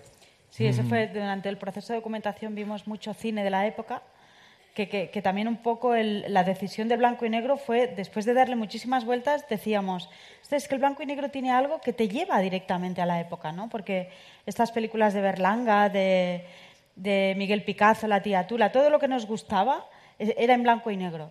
Y, y sí, sí, hemos mm, descubierto peliculones de la época que nos han inspirado mucho, no hemos copiado nada, no es que hayamos dicho, va, mm, no hemos tenido esa intención, no lo hemos necesitado tampoco porque no, no estaba... Ah, sí que nos han inspirado cosas de la tía Tula, una cosa cuando los hombres iban de putas, que, que nos gustaba mucho esa ambientación, e- ese mundo que claro, si no, si no lo ves, eh, eh, si no lo ves en la película, no, no estamos en la época para verlo, ¿no? Y cosas sí que nos han inspirado, pero, pero no hemos copiado así directamente nada. Esa ¿no? bajada, por ejemplo, del, del avión en Mallorca es, es que es Berlanga puro, dice, con el niño diciendo esa cosa absurda. O sea, Es un poema de Robert Graves que le escribió a Wagner. con una traducción un poco horrible. Sí, seguramente. Pero eso es, bueno, eso es que queríamos. Robert Graves, que era amigo de, de Ava Gardner y que se cayó muchísimo porque esa, esa trama eh, Se se, supone cayó. que al, fin, al principio iba a visitar a Robert Graves y tal. Y al final se quedó ahí solo en, un, en, en ese poema, pero que nos, nos daba mucho punto porque parecía, era muy berlanguiano. Mm. Y ese día llovió. Desgraciadamente o afortunadamente, porque de repente creo que la secuencia es muchísimo más divertida con paraguas, Con el No. pelo la cara. ensaimadas, Y las- tienen algo de la- realidad de, de, de- la de lo- Sí, el poema. todo. Sí. ¿Nos daba miedo hacer unos años 60 idealizados como demasiado Marisol? Porque al final es todo tan bonito que puedes tender hacia estilizarlo. Bueno, es que, está- eh, es que yo creo que era el contraste también, porque el- en- en- ya en la misma casa de Ava hay muchísimo contraste. El- la habitación de ellos, La habitación donde vive Ana Mari y, y Manolo con ese orinal, con ese, ¿sabes? De- eso es, bastante poco idealizado, la verdad. Vamos a hablar de una serie, para terminar, de una pareja de creadores que ha tenido que estar en las conversaciones de guion de Art de Madrid, sí o sí, y que, para que no os fiéis demasiado de nuestro saber, cuando estábamos preparando los ítems para este Fuera de Series Live, se nos olvidó y se nos ocurrió después. Es arriba y abajo. Arriba y abajo, ahí tendría- tendríamos que habernos, vamos, no sé. Teníamos que haber dimitido. Sí, tendríamos que haber dicho, bueno, esto que lo presente otro, porque nosotros no somos dignos. Eh, Arriba y Abajo, que es esta serie. Hay mucha gente que cree que Downton Abbey es un remake de Arriba y Abajo, es mentira. Arriba y Abajo ya tuvo su propio remake de la BBC hace, pues no sé, seis años más o menos, coincidiendo con Downton Abbey. Y sus dos creadoras son dos actrices, que son Jim Marsh y Eileen Atkins, que crearon Arriba y Abajo. Además, ellas dos actuaban también en la serie. Y eh, creo que algunos de esta sala habéis visto Arriba y Abajo, seguro, cuando le emitían, cuando emitían en televisión española. Pero para los que no sepáis de qué iba, era una serie ambientada en una casa aristocrática inglesa al principio del siglo XX y te contaba las historias eh, de los señores en el piso de arriba y de los criados en el piso de abajo. Y con lo que, tal y como se iban interconectando o cómo vivían esos mundos, se iba creando eh, toda la serie. ¿Habéis pensado en arriba y abajo, en Downton Abbey, mientras escribías Art de Eh, sí, como gusto de, de- de, mm, eh, de- de aspiración, de decir, "Buah, ojalá se pareciese un poco a eso, ¿no? Porque Arriba y Abajo es una serie que me encanta, Downton Abbey también. Y aunque no, Downton Abbey de comedia poco, ¿no? Pero, pero sí que el, el- el mundo, ¿no? De cómo se, cómo se convive, ¿no? Arriba y abajo, cómo se cruzan los personajes, cómo interfieren, eso sí que nos, nos ha inspirado mucho. Es interesante en Arde porque es como el piso de Ava es horizontal. Entonces ella entra donde, lo- donde los criados, pero los criados se cuidan mucho antes de meterse en las habitaciones de Ava. Eso es muy divertido. Sí, sí. Bueno, Ava entra solo una vez a la cocina. A la cocina. ¿sabe? Bueno, entra un par de veces, pero así como cuando Pero se lo esperan. Les sí. hackea el desayuno en un momento Ah, dado. sí, sí, exactamente. Pues nos hemos quedado sin, sin tema, Marina, pero siempre tenemos un plan B porque quedan todavía preguntas por responder de Ar de Madrid y de lo que surja. Y para eso, algunas habrán llegado por las redes y otras nos las trae directamente nuestro segundo colaborador de la noche, Álvaro Nieva. Un aplauso para él. Bueno, me has presentado regular porque yo no soy solo colaborador, sino que soy estrella de Arde Madrid. Ellos probablemente ni se acuerden, pero yo aparezco en el episodio 7. Perdona, que yo aquí también Y soy Marina también, nos estrella. Lo que pasa es que a mí, no, a mí no se me ve en la secuencia y a ti sí que te se te A Marina la han cortado y yo tengo frase. Yo digo, Doña Ava, por favor, porque yo me metí mucho en el personaje de un periodista ahora no sabe inglés, ¿cómo lo iba a saber en los años 60? No la llama Mrs. Ava, la llama Doña Doña, Ava. Ava. Entonces, Doña Ava. estamos ahí muy metidos. Eh, una pregunta, mira, cuando nos hacen en los turnos de preguntas, normalmente no nos gusta cuando alguien dice, yo tengo más que una pregunta o una reflexión. Pero nos han puesto una reflexión que sí que merece la pena y es mayúsculas.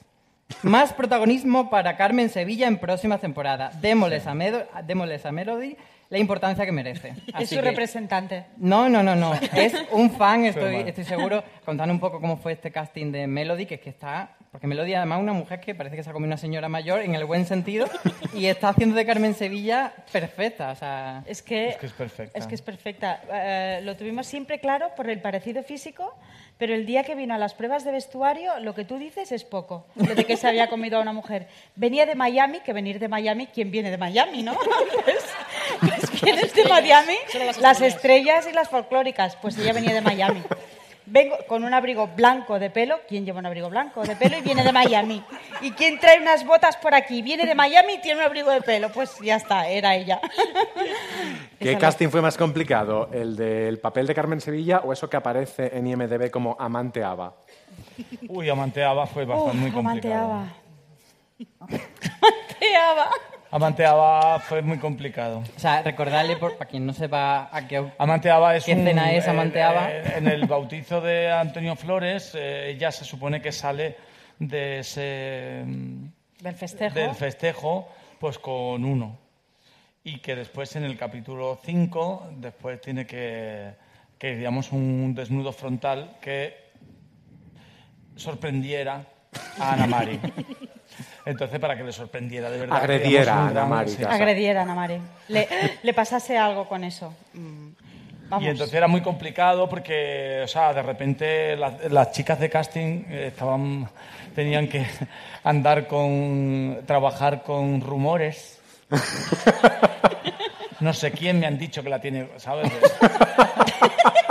Y nosotros así diciendo no. En las reuniones de casting No, no, de- no. para ese personaje era muy fuerte. Me han dicho que este No, y no, el lo otro. fuerte, lo fuerte, hay que, aquí hay que tener cuidado de que contamos. no y iba a decir nombres. Pero, pero yo, Jorge, el, Bueno, ya estás dando nombres.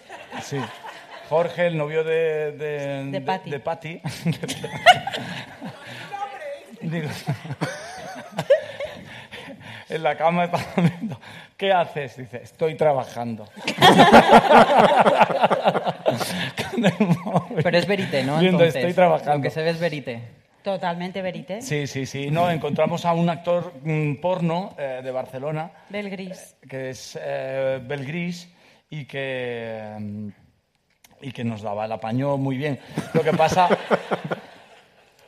después era, ¿sabes? De- en ese momento era complicado también porque el, el Bel es muy pequeñito y ese tiene, tiene una voz Sí, es muy que en, la- en aflautada. la- es muy en las so- fotos se veía muy, muy, ¿no? Y, y- y- y entonces por- por la mañana, a las 6 de la mañana, llego al sitio del café y me encuentro a un hombre como yo.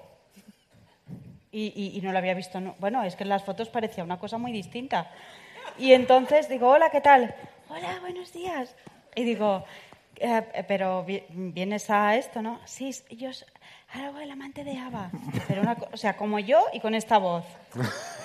Y nos quedamos todos y bueno, luego lo hemos doblado, ¿no? La voz está doblada y no parece tan bajito luego en, en pantalla, cosa que me parecería. A mí también, ¿no? En pantalla daría más, ¿sí, ¿no? Sí. Tengo un cameo en la serie. Nos hicisten en las redes también en la temporada 2. Habéis pasado así muy de puntilla, habéis dicho 2000 2020, pero que no os podéis avanzar. Vamos a ver esos 55 días en Pekín, que es la escena de mi personaje. A ver, continuidad los periodistas. ¿Estás pidiendo? ¿Hasta qué punto los periodistas de la rueda de prensa van a continuar en la segunda temporada? Salimos, salimos de extras en 55 días en Pekín también. ¿Podéis dar alguna pequeña pincelada de lo que vamos a ver en esta segunda temporada? Estamos en ello, pero sí, el rodaje, porque cronológicamente fue lo que ocurrió, en el 62 fue todo el rodaje de 55 días en Pekín y las otras tramas no vamos a desvelar nada, porque estamos todavía en, en trámites. Muy bien. Hemos hablado de, de Melody, esa gran cameo. ¿Qué otro personaje creéis que merecería un spin-off? Tal vez una comedia de los Perón, un La vida de Lucero. Yo lo dejo ahí caer. La vida de Lucero. Sí, no sé, hay personajes mm, que también que funcionan mucho también en su medida, Mm. ¿sabes? yo creo.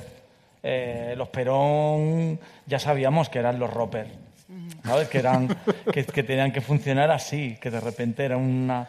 Y el triángulo con, con Rosario, que son que de repente hay algo como muy auténtico que describe cómo se sentía Perón aquí en esos momentos, que era completamente ninguneado y que nadie le daba el tratamiento que él eh, creía que tenía que tener de jefe de Estado. Con Y ese la momento primera- esa mujer, expresidente, expresidente. Calla. De- Y más con esa vaca que tiene como criada, ¿sabes? Que no le dora la píldora para nada.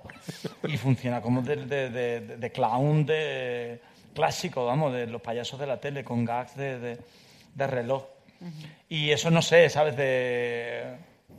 Continuarán, pero yo creo que también en, en- en ese tamaño, yo creo, sí. ¿A qué personaje le darías tú un spin-off, Marina? Lucero. Yo es que Lucero. quiero, quiero ver, quiero seguir viendo a Lucero y, y- y quiero saber, o sea, la dirección de esa escena fue, miren, haz lo que quieras, o estaba dirigido aquello. ¿Cuál? Sí, No, la eso de lo tuvo bragas. claro Uh. Paco. buf. Dijo, esto va a ser que Miren va a llegar y va a arrancar las cortinas y va a decir... Y, o sea, lo tenía clarísimo. Ese- ese- esa secuencia Paco la tenía clarísima. Lo tenía más claro desde- que ella. Porque ¿Qué? ella decía, eso me lo ha dicho después. Mm. En- el otro día decía, dice, yo te veía tan seguro de que yo iba a hacer lo que tenía que hacer, que decía, yo no tenía ni idea lo que tenía que hacer. Pero yo te veía tan convencido y tan seguro de que yo iba a hacer lo apropiado que decía, bueno, pues él sabrá, yo lo hago y efectivamente. Mi personaje favorito para un spin-off es la prima de Lucero, esa que se despista con un plato de jamón. Dice, uy, jamón, qué rico. Y la cabra. Ahí- ha sido muy, muy difícil contener porque trabajamos con muchísimos actores, actrices mm, increíbles. Y entonces mm, traer a, a- a, yo qué sé, traer a Mariola Fuentes o, o- o a Melody o actrices, Sí, no sé, María a- Ordóñez, Fanny a María Ordóñez, a- a- a- Rulo Pardo. Es que todo el mundo ha venido a, a Elena a- a Furiase para tenerla allí callada. ¿sabes? Es que la gente ha sido tan generosa con, con nuestra serie. Pero sido- creo que es una de las virtudes también, que te quede, ¿sabes? Que la, que la prima de Lucero lo haga una gran actriz como Amara Carmona. Mm. eh, es que está muy bien, porque es que tú lo ves, que no hace falta decir el texto, ella está allí, está, Mm. y la ves. Y si hace falta, te suelta una perla como, ay, jamón, qué rico. Ya. Hablando de esta fiesta que tenemos aquí las fotos del bautizo de Antoñito Flores, ¿son reales, os habéis documentado y son reales todos los invitados estos que vemos, la duquesa de Alba? Sí, sí, sí, sí, son reales. poco. Y eso sí que tuvimos muchísimo es interés la en foto, ¿eh? reproducir. El vestuario de Ava es prácticamente el mismo, el de Lola Flores también, el de, el de la duquesa de Alba. Ahí sí que tuvimos mucho... mm, eh, tu- teníamos las fotos, peluquería las tenía, vestuario las tenía. Queríamos reproducirlo Ella igual, es la sí. condesa de Romano, Allen Griffith, Mm. la, bueno, la duquesa de Alba, que lo hace su hija eh, Eugenia, Lola Flores. eh, detrás está eh, Elena Furiase haciendo de la tata, cogiendo a su tío.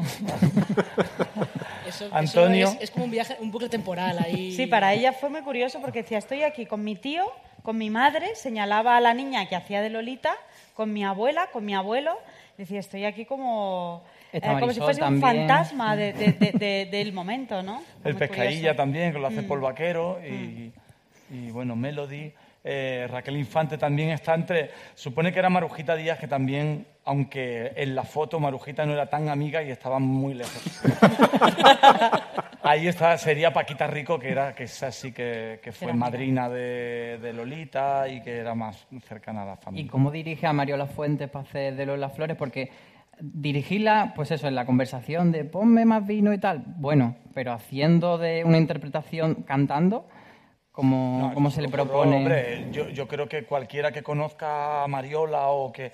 eh, eh, no sé, yo creo que en la profesión todo el mundo sabe en este país que la única que puede hacer la Lola Flores con dignidad es Mariola Fuentes. Y eso Mm. lo sabe Lolita, lo sabe, todo el mundo. Entonces, para hacer encima que es amiga y que había que hacer esto, aunque no estaba ni en la edad ni en esto, pero eh, a la hora de, de escribir de recrear este momento, nosotros tenemos mucho respeto a la figura de Lola y no queríamos hacer ahí como cualquier cosa. Entonces, eh, ella se preparó un playback que- con una verdad y con, una, con la energía que es lo que tenía. Igual que hablábamos de Ava, que antes, más que una cara y unos, unas facciones, es un- una energía. El Lola Flores ya, sin duda, vamos, es una energía. Y, Lola, la- y Mariola lo This holiday, whether you're making a Baker's Simple Truth turkey for 40 or a Murray's Baked Brie for 2, Baker's has fast, fresh delivery and free pickup, so you can make holiday meals that bring you all together to create memories that last. Baker's, fresh for everyone. Free pickup on orders of $35 or more. Restrictions may apply. Choose from a great selection of digital coupons and use them up to five times in one transaction. Check our app for details. Bakers, fresh for everyone. Si estás buscando un buen podcast de análisis y debate en tu idioma, te invito a que escuches Pulso y Péndulo. Yo soy Carlos Curbelo. Y yo soy Fabiola Galindo. Todos los jueves analizamos temas de actualidad en Estados Unidos y Latinoamérica. Fabi y yo no siempre estamos de acuerdo, pero sí tenemos un objetivo común. Queremos servir como antídoto contra las noticias falsas y la polarización. Pulso y péndulo. Busca nuestros episodios en Apple Podcast, Spotify o en tu aplicación favorita. La tiene, vamos, tiene la cabra dentro, tiene el fuego. Antes cuando mencionabais las cortinas que arranca Lucero, me he dado cuenta que las cortinas son las grandes damnificadas de esta serie porque hay otra escena, que es la de las Mises, que también salen las cortinas muy mal paradas. trucado, Sí. fue ¿Eso es real, ese- esa salida de Ava de ese concurso o ahí hay licencia cuando Eh, quema, dices, cua- ¿si cuando es quema histórico, la... dices? Sí, sí. No, no, no, eso es inventado. No, eso es inventado. Pero nos lo imaginamos perfectamente. Podía haberlo hecho, sí, Porque lo odiaba, ¿sabes? Parecía y la llamaban para tonterías así. Sí. Y también fue otro momento histórico que nunca contamos, pero que es la coronación de Tita Cervera como Miss España. Y hay un personaje que sale en la serie, que es Isabelita Perón, que sí sigue vivo. No sé si Sí. o ha llegado que cuando se hizo la serie esta de Feud, Olivia, Olivia de Javilán denunció la serie porque no se veía representada. ¿Tenéis ese miedo de que ella ahora vea la serie y diga... Pues mira, nos "Tiene un- apoyamos en que ella tiene tanto que callar. Claro.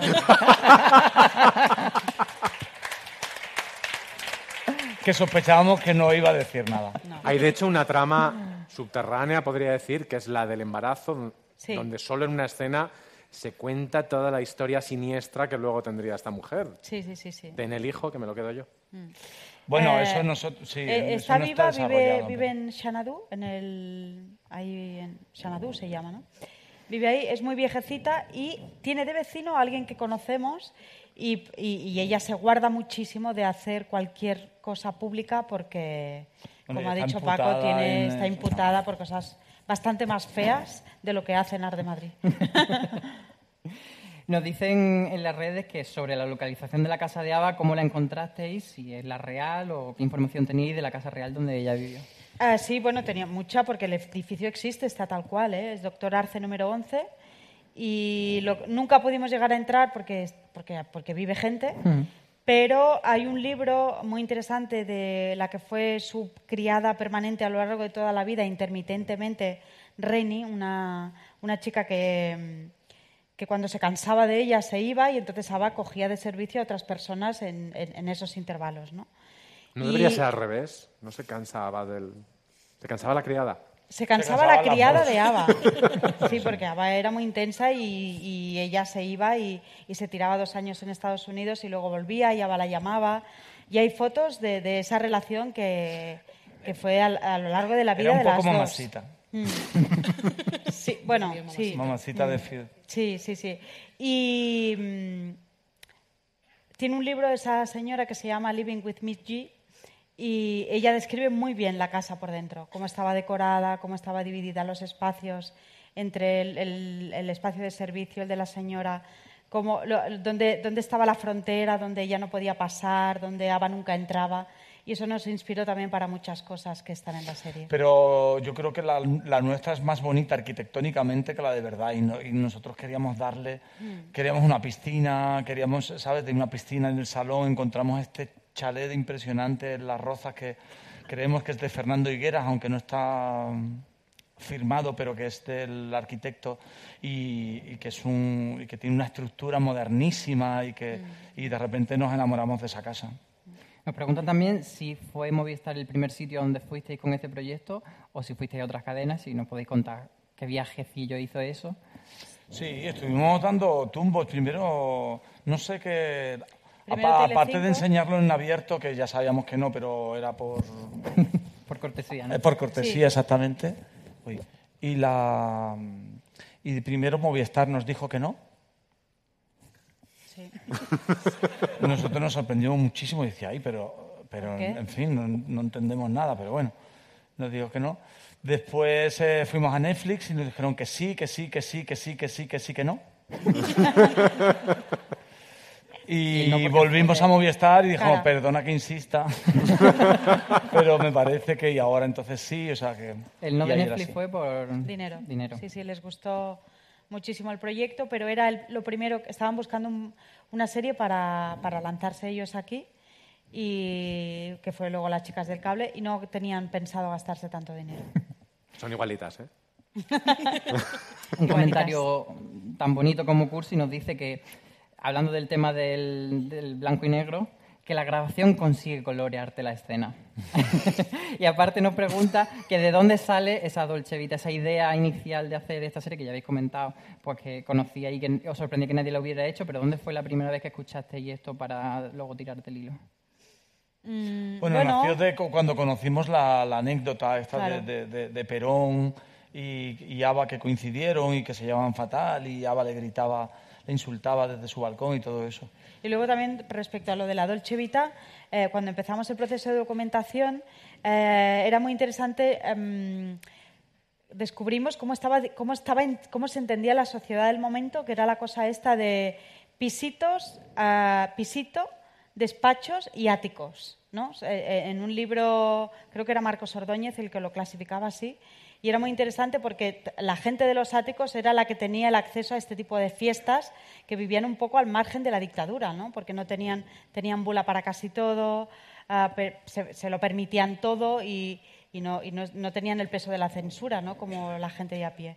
Y un poco la Dolce Vita era la de estos privilegiados, la, de, la de la gente que se pegaba esos fiestorros Mm. y que... Una Dolce Vita más salvaje que la italiana porque no, al no haber libertad de prensa no había paparazzis y eso hacía que esto fuera un paraíso para alguien como Ava, claro. Y que la llevaban a su casa la- el camión de la basura. Y Porque entonces esas, la- hay anécdotas como esa que son como Vox Populi, no aparecen. Y hay otra que en cambio se cuenta, pero no sé, que es cuando el niño le dice, eh, ha meado encima de, un- de la barra, pero decidís dejarlo fuera siendo lo que todo el mundo sí, conoce. Eso es, sí. eso son opciones de, de- de Ana que tenía muy claro de, de decir, no, no contemos la... el- sí, lo del Fari no, y el- el- la leyenda, dejemos la, la- la leyenda porque seguramente, como pasa en el primer capítulo, todo el mundo que dice que se acostó con Ava Gardner fue lo que pasó con Manolo en, la primera, en el primer capítulo 1, que te haces así como un refregón y ya dices tú que Sí, te has eso- acostado con Ava Gardner. Con esa Eso gran frase suya de que yo, yo soy torero. Yo soy torero. Sí, pero eso gente nos lo, ha, nos lo han dicho, ¿eh? Mi abuela, gente cono- muy conocida, que no vamos a dar nombres, pero que los conocéis todos, decía, es que mi padre tuvo un rollo con Ava Gardner, pero cuando llegaron a la habitación se quedó dormida. Digo, entonces No no, quieres tuvo un decir rollo ni con siquiera iniciales como el tomate de I punto, P punto, algo así. Eh, hostia, es que es apodo. P. P, bueno, pues... es una pista muy... Pero sí eso de, de- de que llegaba en tan mal estado que no, que no se producía. que no, no podía ser torero. Sí, eso es. Pero no sabemos hasta qué punto era verdad que se que se bajó, que meara sin bragas en la morería o se, ¿sabe? Entonces Bueno, mejor eh, dejarlo ahí. Claro, claro. Porque lo interesante es con lo que la gente piensa de eso. Sí. Y que la considera Claro, eso era, esa hacer era otra cosas. capa, era otra capa de la historia, ¿no? Una es lo que la gente piensa de ella, otra es lo que ella vive y luego su círculo interno como, como la ven, ¿no? Como, como, como la viven. Este también huyendo. Nosotros hemos estado huyendo de, de, de cosas que no queríamos. Mm. Y una de ellas era el biopic.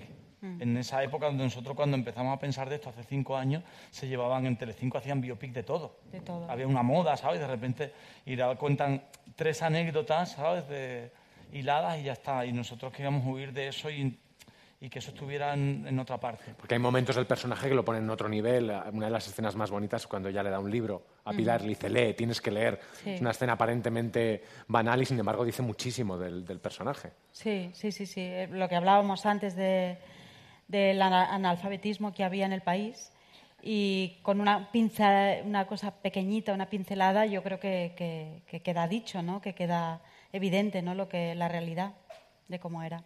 Dice, pregunta para Ana, ¿la sección femenina con sus directrices para la mujer decente y perfecta no te recuerda al cuento de la criada?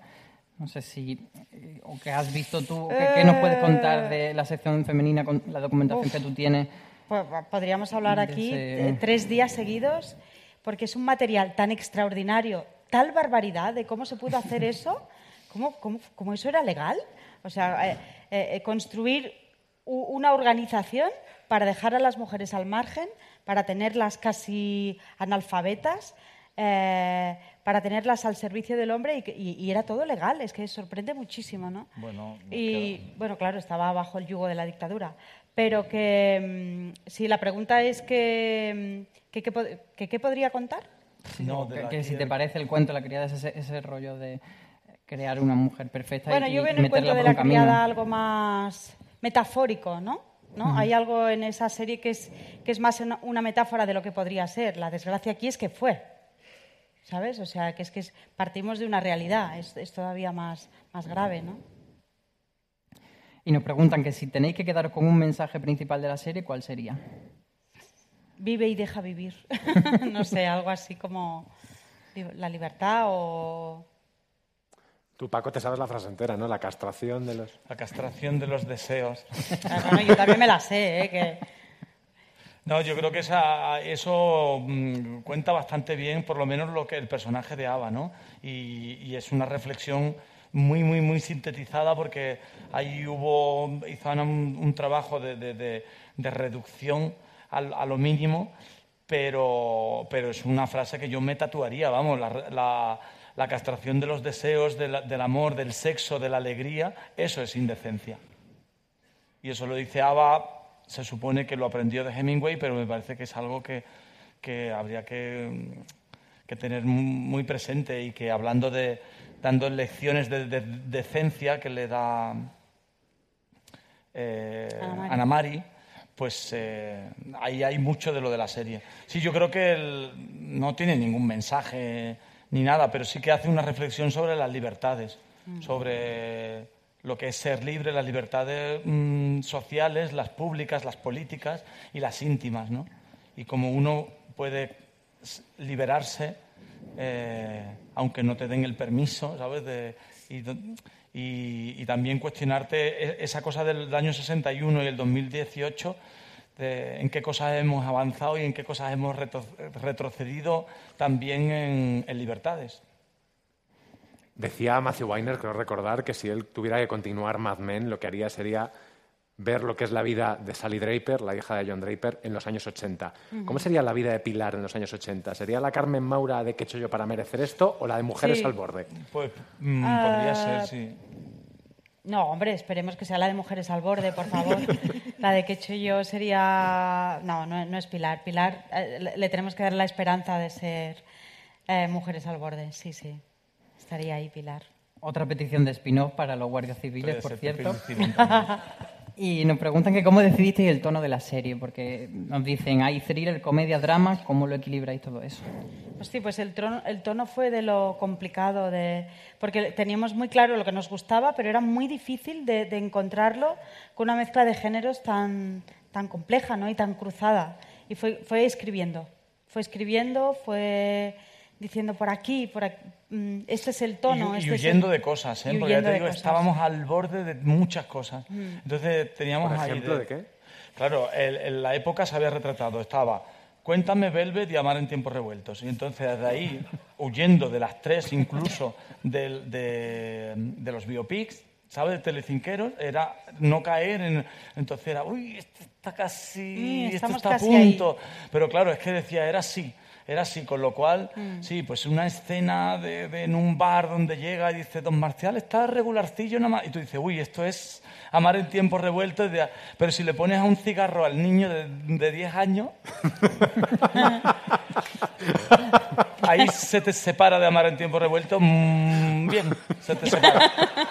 ¿Sabes? De- y entonces de repente, ahí sí, la criadita con el vestido, ¿sabes? Pero de repente, si se masturba con el, con el pico de la plancha, y de repente eso velvet no es. ¿Sabes? Y entonces, y de repente huyendo de los sitios vas encontrando Sí. maneras, sobre todo reales, ¿sabes? De, de- de- de ser más fieles a la, Sí, a la época, a los personajes y a todo, y, y huir de fórmulas que ya se han hecho, que están estupendas ¿eh? en la serie, pero que, cada, que, son, que, que son diferentes, vamos. Sobre la trama del collar también nos preguntan si hay algo de hechos reales o si el collar es... un- No, eso lo- está basado en- Es, es- es inventado todo. Es inventado, pero nos parecía que el género que, al que nos queríamos parecer al principio era algo de alta comedia. La alta comedia era, también era su- una ambición de, de recuperar un género que se ha perdido, que ya no se hace. Alta comedia, que es? Cara, sobre todo cara, que yo también le decía. Digo, no es que la gente sea alta ni nada, es que son... Es, es, mm, El teléfono eh, blanco, ¿no? no, y, pero- y- y- y con producción, que ya te digo Mm. que eso de los productores que, que piensan comedia igual a barato, ¿sabes? Que la comedia cara ya no se hacen esas caras, que son vestidos, salones, son, es producción el- el- la comedia. Y, y dentro de Blake Edwards, de, de, mm, De Billy Wilder. de Billy Wilder, de- pero está el, el componente joya, Mm. está muy de eso, ¿sabes? De el collar, el diamante, la... eh, esa Sí, además está. está muy pegado a una actriz de Hollywood, esta cosa, ¿no? Como que lo que te define, lo que, lo que lo- los, lo los demás ansían de ti, ¿no? Lo que, no sé, era un elemento que, que, que sí, que era muy de alta comedia y muy... Quiero el collar de la puta paya, ya lo hace. Ya, Para ya, alta ya, comedia ya, es- ya, ya Con se- ese bucle en el que entra el collar de la puta palla, Sí. la El puta palla, de el collar de la El puta collar palla. de la Paya, ese- Puta ese timing. Eh, nos dicen que el final a una persona que nos comenta que le ha sorprendido sobre el, sobre el personaje de Anamari, porque dice que siendo tan decente, que se niega a lo que se niega, no lo voy a decir por si alguien todavía no lo ha visto de la sala. Pero bueno, aquí se viene ya visto, Aprendido. se viene visto, pero bueno, por si acaso, que le sorprende eso con- el personaje, que por qué decidiste y pues eso, que ella tome esa decisión final de decir, Hombre, a mí me parece que es lo más consecuente Claro. que puede hacer ese personaje. Sí, yo creo que, que sí, que Ana Mari ya ha conocido a Manolo y ya sabe dónde se mete y por tanto decide no meterse. Sí, no solo por Manolo, sino porque ella ya sabe lo que es ser mujer, ella Es lo que enseña. ella es una instructora Lo- lo de la que lo, lo que es ser una esposa en los años 60. Sabe lo que le espera. Sí, pero hay como ese, ese contraste de que una persona que de repente te hace este discurso feminista Pues ya no te creas, empezado... era más, era más eh, normal en la sección femenina eso, que las mismas instructoras no se comportaban en absoluto de la manera como enseñaban. Eh, casi alguna era feminista incluso, la mayoría no se casaban, eran mujeres con estudios, pero lo que enseñaban eran todo lo contrario, mantener a las mujeres lejos de la información, a pegarlas a un hombre, que no tuviesen trabajo, o sea, pero ellas en sí mismo eran tías muy poderosas, ¿eh? Y ahora que Ana María ha tenido ese despertar y ha puesto los ovarios sobre la mesa, ¿hacia dónde va Ana María? Ah. ¿Qué podemos imaginar? ahí son sacando con sacacorchos. ¿Es una de las preguntas que os interesarían para una segunda temporada? Hombre, por supuesto. Claro, no, claro. estaba- no, no, no, ah, no se nos había ocurrido. No, pero dado que la Ahora serie dices. Tiene Mari, un ¿quién tono es? tan especial, la- podríais resetearla y empezar de nuevo con otros personajes en otro sitio, o no os interesa. Ah, no, Nos vamos hemos- a no- nos seguir hemos con- planteado todo, pero- Sí, sí, pero vamos a seguir con Manolo seguir, y sí. Ana Mari y con Nava Gardner y Los Perón y... Los títulos de los episodios, ¿quién los pone? Poco católica, directo Nosotros, fiesta, los- los- what is authorization. No, no, los pusiste tú, sí. Los, sí. sí, los puse yo. Bueno, Hablando de, de créditos, nos preguntan que de quién de los tres guionistas fue la frase yo he comido pollas all around the world. de Paco. ¿No? Ah, sí. Ah, no, yo, yo puse, yo he comido pollas. Ah, no, yo, yo dije, yo he comido pollas en, el, en todo el mundo y Paco dijo, no, no, no, around the world. Como siempre, él, la cerecita. No, pero es que el Spanglish también había que u- u- usarlo, ¿sabes? De- y es que están, no sé. Sí, sí, lo- y hubo que hacer un... Después de tener todo el guion escrito, hicimos un ejercicio de Spanglish para favorecer a Debbie. ¿Cuál es tu, tu frase favorita de, de toda la serie, Ana? Eh, bueno, eh, como la he escrito yo me da corte, pero ya que está... No, como la has escrito tú, es tuya. Sí, pero que me da corte decir que es mi favorita, ¿no? Pero, pero esa en concreto, que fue muy peleada y muy... Porque había un momento que parecía que era demasiado literaria, que a Debbie le iba a costar, pero la de la castración... Eso venía de un monólogo todavía más largo, la de la castración de los deseos, del amor y el sexo, que, que a mí... Que yo en la segunda voy a intentar salirme con la mía y hacer esos monólogos todavía un poquito más extensos, los, como el de la muerte de Hemingway que dice Ava. Y, pero la verdad es que yo creo que luego la gente la ha agradecido tanto y le ha llegado tanto que ha- está siendo mi favorita, ¿Y la de la castración la tuya, de los Paco? deseos. Mm, uf, a mí esa me- eso me gusta mucho, pero... Álvaro, tú. Mientras No, a mí, a mí me gustan también, o sea, me Ah, gustan directo mucho la- las, la- la- las que están, aunque, ¿sabes? De guion, es, lo mejor está en el guion, pero también esas cosas que aparecen, que de repente no están escritas, que son pocas, pero que son perlas que de repente aparecen en ese momento y de, por ejemplo, la escena final, que yo creo que es, está eh, fantásticamente escrita y que parecía que era in- in- inmejorable, de repente Ana Mari metió un... Ay, Manolo. Ay, Manolo. ¿Sabes? Ya está, solamente Sí, eso, estaba ¿sabes? Escrito de, de amor, ¿quieres hablar ahora? Y Inma le metió por delante el Ay, Manolo. A mí me gusta Y más el. Mira Manolo, que es muy de cuando le corta ahí al, al conejo, ¿no? Y Sí, pero eso sí que "Mira, estaba Manolo". escrito. Eso, ¿Cuál es tu frase favorita, Álvaro? Yo creo que esa, el Mira Manolo. Yo creo que lo puedo usar para, para siempre. Mira en Manolo. plan, para tu madre, para tu pareja, para que sea. Mira Manolo. Y ya. Es como, uh, aquí. No, pero antes, ¿La antes, tuya, Marina? La mía es iglesia, no, directo fiesta. Iglesia no dire- directo, Directo fiesta es muy... Directo es ¿Sabes muy que en el- se convirtió en una, en una frase de, Del de- rodaje. Del rodaje. De hecho, sí, en el rodaje todo el mundo decía directo Di- fiesta. directo fiesta. No, iglesia vale- no. vale Que por eso eh, en, en rodaje fue un anime que un capítulo se, te tenía, se tenía que titular Directo Fiesta. La Me mía un es traje a medida que porque ponía Dios sí está en el extranjero, pero Franco pero no. Franco no. También, es una gran frase esa también, sí, señor. Pues hasta aquí hemos llegado, chicos. Muchas gracias por estar aquí, tanto los que estéis aquí en Espacio Fundación Telefónica como los que nos estáis viendo por streaming. Gracias, Ana. Gracias, Paco. Gracias, Álvaro. Gracias, Marina. Gracias, por supuesto, al Espacio Fundación Telefónica, a Movistar y a Ellas Comunicación que nos han permitido que estéis aquí. Esperamos que no os hayáis sentido muy perseguidos. Ya terminamos. A Miguel Pastor, que es el jefe de todo esto, gracias a lo cual esto ha durado lo que tenía que durar. Y a toda la gente de fuera de series, sobre todo a Iñaki Yoarzun, que es el último en llegar, y a CJ Navas, que fue el primero. Él termina todos sus podcasts diciendo una frase de canción triste de Hill Street, que es tengan cuidado ahí fuera, pero yo voy a, yo voy a terminar con una serie de Madrid, que es fuego de aquí, cagando la leche. Muchas gracias.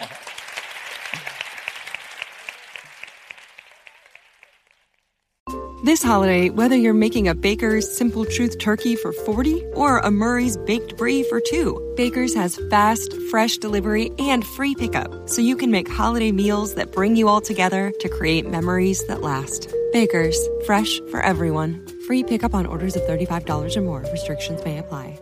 Choose from a great selection of digital coupons and use them up to five times in one transaction. Check our app for details. Bakers, fresh for everyone.